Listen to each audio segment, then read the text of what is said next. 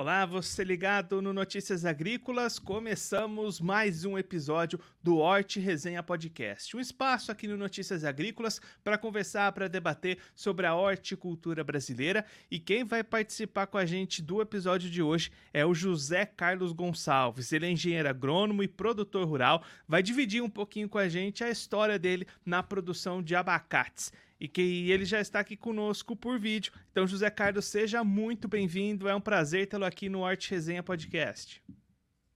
Ô, Guilherme, muito obrigado. O prazer é meu. José, começa contando para a gente um pouquinho da sua história como produtor rural, como é que você entrou neste mundo da produção, mundo do abacate. Conta um pouquinho da sua história para a gente. Ô, Guilherme, eu me formei na Exalc, na USP, em 1965. E fui trabalhar em Campinas. Tive uma breve passagem para, em Campinas, trabalhando com assistência técnica, pesquisa. E depois eu me desliguei do serviço público e fui trabalhar em consultoria, planejamento, dar aula em universidades.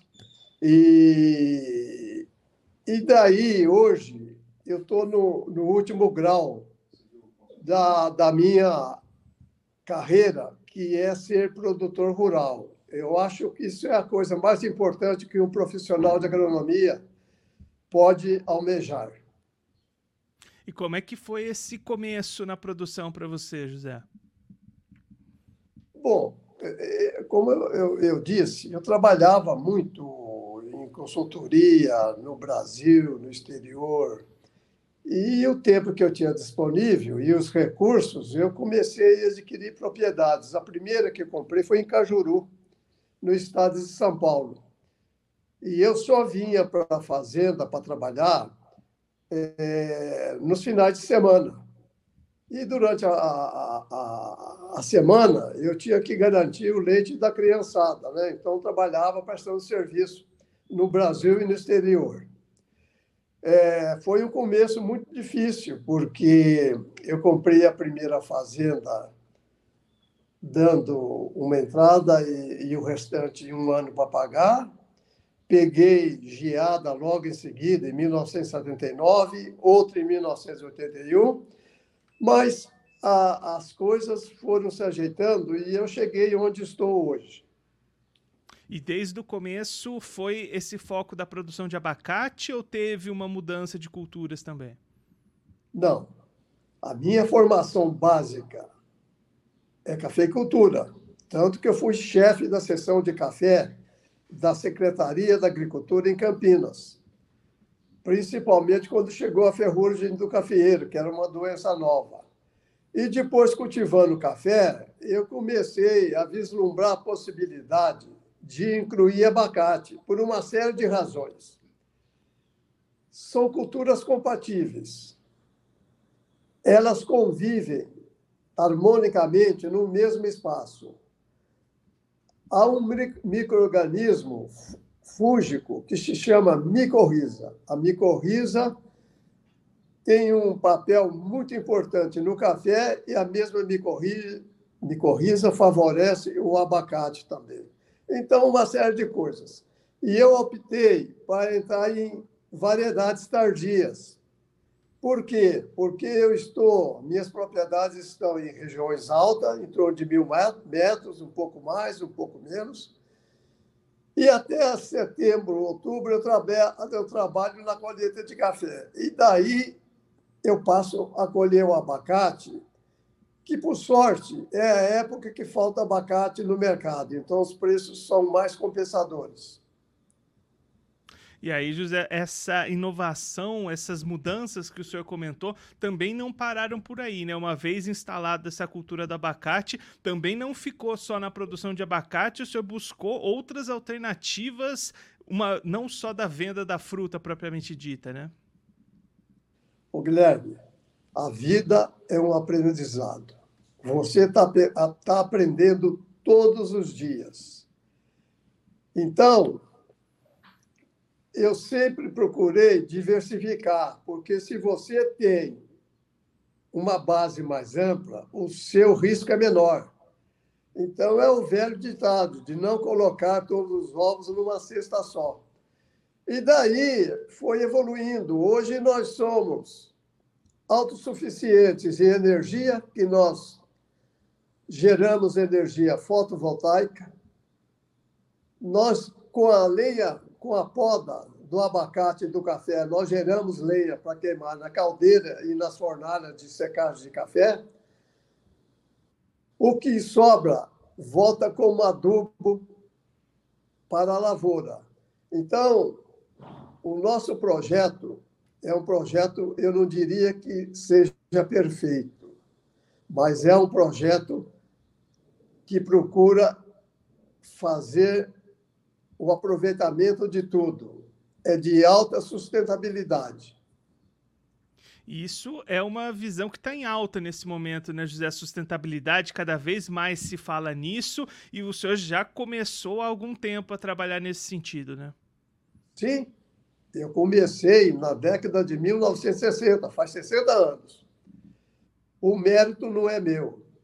Eu tive orientadores na carreira muito capazes que tinham uma visão muito além do que se enxergava na época. Então, eu comecei a ceifar o mato para não haver percolação. Essa ceifa de mato aumentava o teor da matéria orgânica, porque toda agricultura tropical é baseada em teor de matéria orgânica. E, e digo mais, eu estou explorando a mesma área no sentido horizontal e no sentido vertical porque embaixo tem café, em cima tem abacate. Então, é, como eu digo e brinco, é a tal de produção tridimensional. E aí, José, como é que a ideia de extrair o óleo, transformar em azeite de abacate entrou aí na sua vida? Também é outra coisa que não é tão usual a gente ouvir falar, né? É, eu, eu trabalhava, quando eu, traba, eu morei e trabalhei mais de 30 anos em Campinas. E Campinas era, naquela época, a meca da ciência agronômica no Brasil. Hoje, infelizmente, perdeu. E convivendo com o pessoal, eu fui amadurecendo a ideia, aprendendo e colocando em prática. Agora, foi um empreendimento tortuoso, não foi em linha reta, tanto no sentido horizontal como no sentido vertical, um tipo de tobogã. Uma época vai bem, outra época não vai tão bem, mas as coisas acabam acontecendo. E como é que funciona hoje na sua propriedade, José? É dividida as frutas que vão ser vendidas como frutas, as que vão virar azeite? Tem um reaproveitamento? Como é que é feita essa distribuição dos produtos por lá? O Guilherme, é, hoje o mercado está muito exigente. E, e, não pode ser diferente, porque nós fornecemos abacate para o Brasil inteirinho, desde Manaus até Porto Alegre.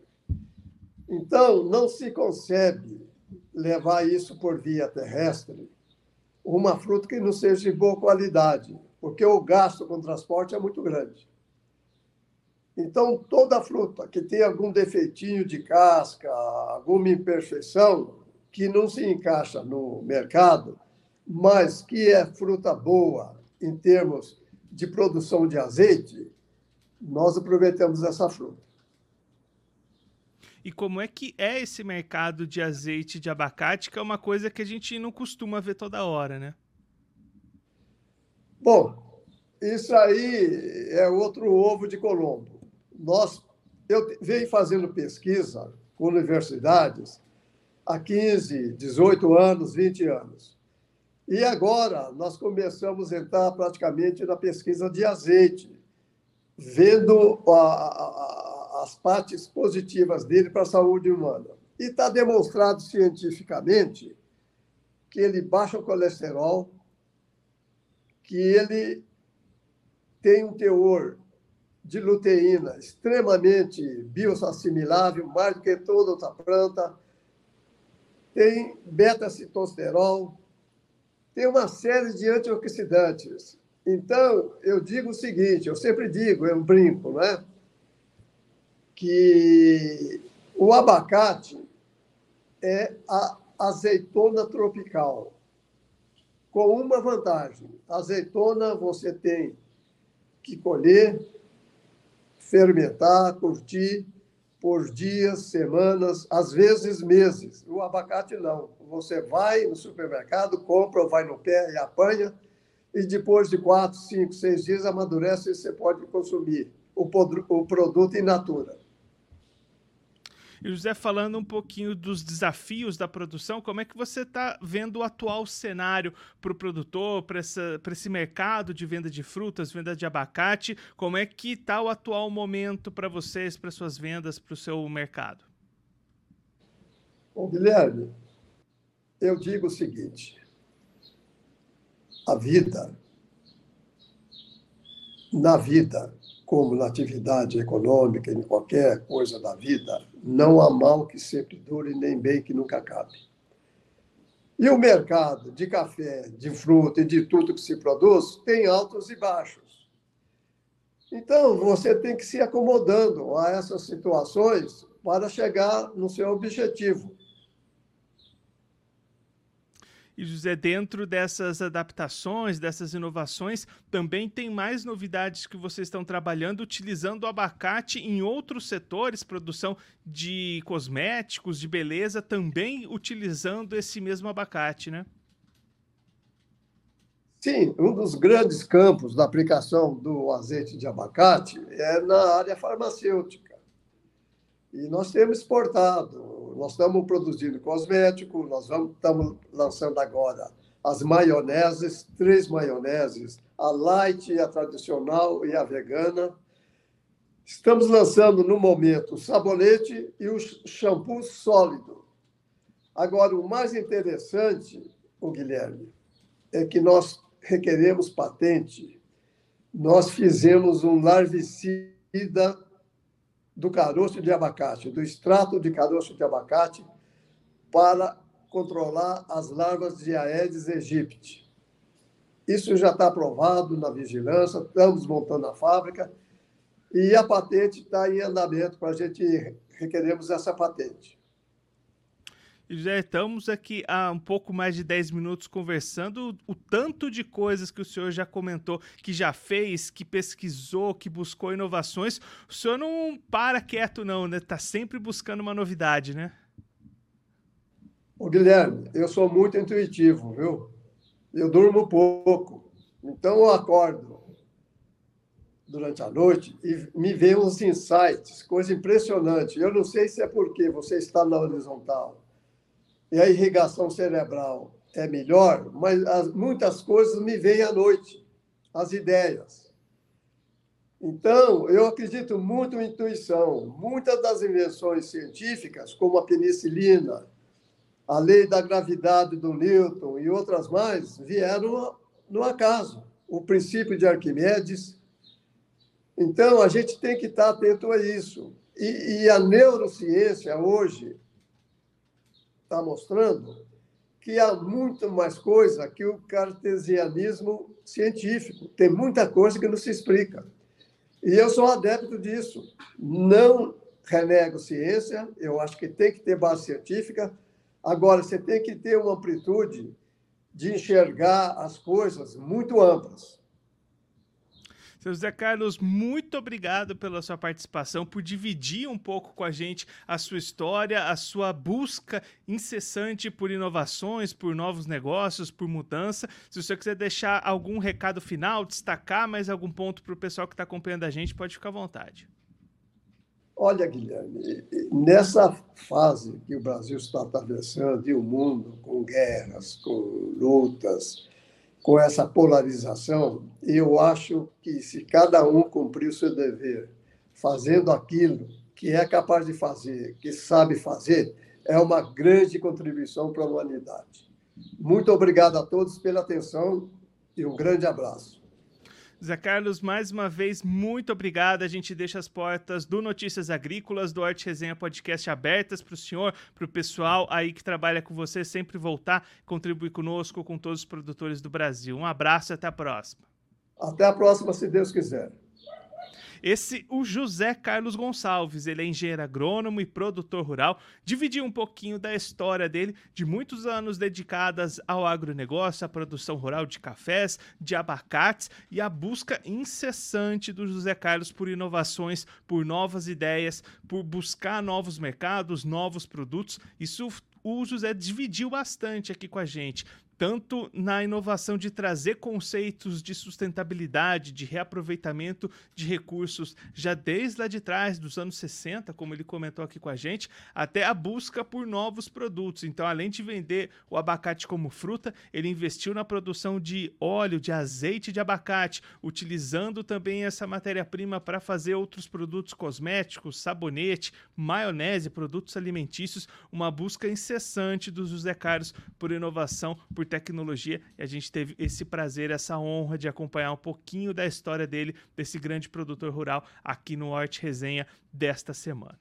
Mas semana que vem tem episódio novo. Então a gente tem um encontro marcado toda quinta-feira, 3 horas da tarde, aqui no site do Notícias Agrícolas. Tem episódio novo do Horte Resenha Podcast. Vem pra resenha.